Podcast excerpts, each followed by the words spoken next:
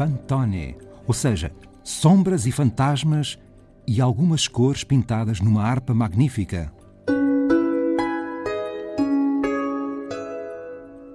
Cerúleo, na harpa de Angélica Salvi. Será aquele azul cerúleo? Aquele azul celeste? A cor favorita da pintora Vieira da Silva?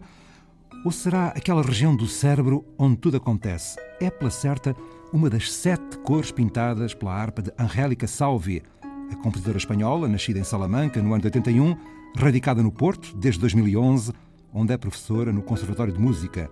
É a dona de uma harpa luxuriante, rendida aos sortilégios do mosteiro de Rendulf e da reverberação de uma sala que já foi dos monges beneditinos, uma sala que permitiu à compositora aprofundar uma atenta sensibilidade sob o primado da improvisação.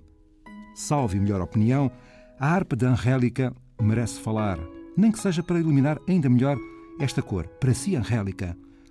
Como se escolhe e como fazer a cor certa para cada momento musical? Para mim, por exemplo, a maneira que tenho de utilizar os pedais e os efeitos, a ideia de quando num quadro, quando se pinta e se percebem as sombras, se percebem as texturas, se percebem... Então a minha ideia era musicalmente conseguir uma coisa assim, desfocar, sí, criar uma série de sensações. Por isso também esta coisa do fantasma, ¿no? de, de, de criação de sombras, de percepções, de o que às vezes, por exemplo, quando ouvimos ritmos ou patrões repetitivos, o que o nosso cérebro cria às vezes sem querer, muda os acentos, muda os patrões e cria, cria ritmos diferentes. Me interessa muito essa parte.